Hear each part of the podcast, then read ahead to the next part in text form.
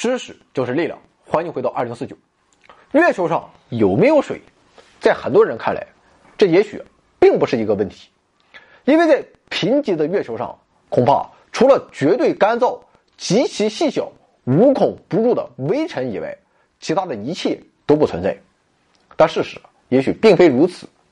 欢迎收看本期节目《沧海月明珠有泪》，月球没有水。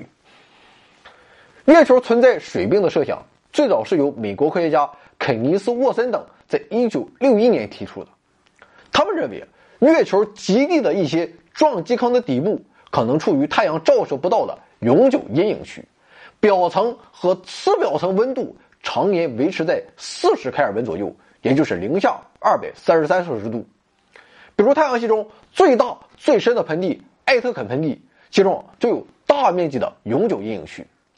在这样的低温条件下，原始月球脱气作用产生的水，以及彗星撞击月球携带至月表的水等来源的水逃逸进入太空的概率很小，很可能会以水冰的形式长期保存下来。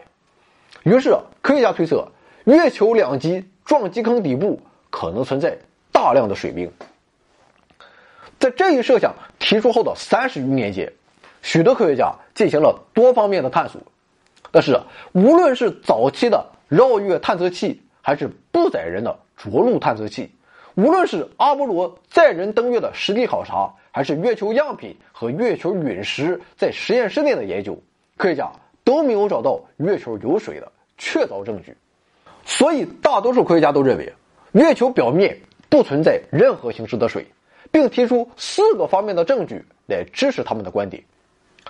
证据一：月球岩石主要是岩浆冷却形成的各类火成岩，没有发现与水作用有关的砂岩、页岩和石灰岩等沉积岩。证据二：月球的主要矿物是常见的无水矿物，也就是灰石、斜长石、橄榄石、钛铁矿、尖晶石等等，没有发现任何原生或次生的含水矿物，比如粘土。云母、石膏等等。证据三，在月球上没有发现大气、水体和生物等能够证明水存在的痕迹。证据四，月球表面在数十亿年间经历了无数小天体的频繁撞击，月球即便曾经有水，撞击过程产生的高温熔融也早已使这些水逃逸。加之月球没有大气层，引力束缚又小等因素，使得月球表面很难保证有水的存在。不过，不信邪的人类还是希望在月球上找到一丝水的痕迹。这倒不是闲得蛋疼，而是如果彻底了解到月球存不存在水的话，对地球、月球乃至太阳系的形成，人类都会有新的认识。虽然这看起来也没有什么大用。不过，如果月球允许水存在的话，也许会为日后月球基地的建设提供些许便利。那么好吧，有没有用，这不是我们关心的问题。总之，在上世纪九十年代，从冷战压力中走出的美国，开始了两次在月球上找水的尝试。第一次尝试是克莱门汀号的雷达探测。一九九四年一月二十五日，美国发射克莱门汀号月球探测器。该探测器上搭载了一台双基地雷达，这台雷达的探测原理是从绕月卫星向月球表面发射电磁波信号，在地球上接收反射回来的电磁波，根据回波信号，人们就可以推断月球表面物质的相关信息。如果月球表面的探测目标中含有冰冻挥发物的话，那么回波信号就会展现出与干燥月壤。不同的极化方式和能量特征。一九九四年四月，当克莱门汀号绕月第二百三十四圈，运行到月球南极上空二百千米的高度，并与月球地面接收站在一条直线上时，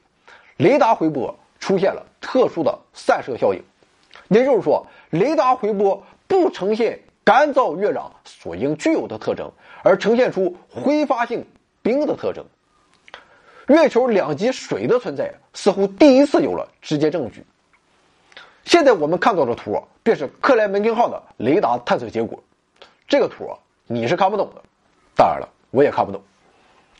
根据斯特尔特、诺泽特等科学家在1996年发表在《科学》杂志上的研究结果，产生异常回波的区域正好位于月球的永久阴影区，太阳照射到月表的区域的回波则没有发生异常。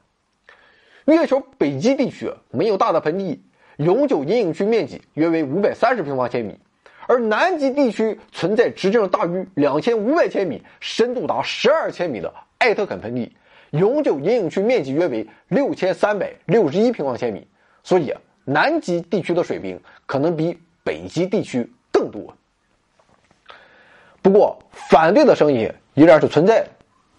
有科学家认为，根据克莱门汀号上的雷达探测结果，既不能肯定水冰的存在，也无法确定水冰的准确储量，因为该雷达在极力观测时采用八十二度到九十度的。大入射角，这本身就有可能导致异常回波，而且那些非水冰的低损耗物质、粗糙月表等因素，同样也会引起回波异常。事实上，早在1992年，美国康奈尔大学的博士生斯泰西利用当时全球最大的305米口径的阿里西博射电望远镜，以125米的空间分辨率对月球极地进行了地基观测。试图搜寻月球极地永久阴影区的水冰，雷达波长和入射角与克莱门汀号上的雷达相似，但两者的观测结果却存在部分的不一致。地基雷达观测没有发现任何一块面积大于一平方千米的区域存在回波异常，这至少表明月球极区不存在大面积分布的水冰。虽然地基雷达也发现月球上有些小区域存在回波异常，但这些区域中居然有些是位于太阳照射区，而非永久阴影区。甚至在月球北纬四十七度的红湾地区也发现了回波异常，这显然是非常令人困惑的结果。可见，雷达回波异常与否，并非判断月球是否存在水的依据。总之，认为克莱门汀号雷达回波异常是月球水冰引起的观点一直受到了广泛争议。但无论如何，月球极区有无水冰的问题再次引起了学术界、媒体和公众的广泛关注。那么，到底有没有水呢？一次不行，那就两次。这第二次探测便是美国月球勘探者号的中子探测。一九九八年一月七日，美国发射了月球勘探者号探测器。其搭载的中子探测仪可以测量月球表面氢的含量。由于氢啊有可能是以水分子形式存在，所以氢信号的强弱可以间接反映水含量的多少。探测结果显示，在月球两极地区存在着丰富的氢，而且北极的氢信号比南极稍强。据此，科学家推测，月球极区可能含有丰富的水冰。通过分析探测数据，科学家认为这些区域月壤中的水冰含量约为百分之零点一到百分之零点三，可能是以冰粒和月壤混合物的形式存在，也就是所谓的脏冰。分布深度约为月表四十厘米深处，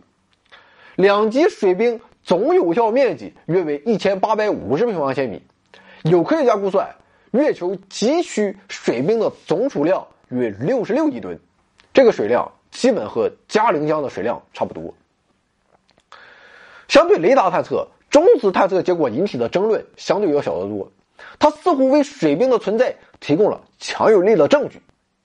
但是，中子探测所反映的只是两极永久阴影区存在大量的氢，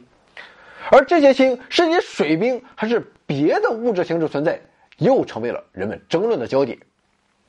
看到自己的探测结果。并不被人所认可，月球勘探者号准备孤注一掷，我以我许，见轩辕。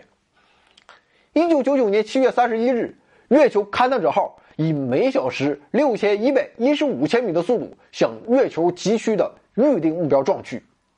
科学家原本估计，撞击将激发约十八千克的水蒸气，供地基和空气观测，希望得到无可争议的水冰存在证据。但遗憾的是。月球勘探者号这次是白死了，撞击后并没有出现期待中的水汽云。哈勃空间望远镜和麦克唐纳天文台都没有观测到任何有关水的信息。那么事情到此就完结了吗？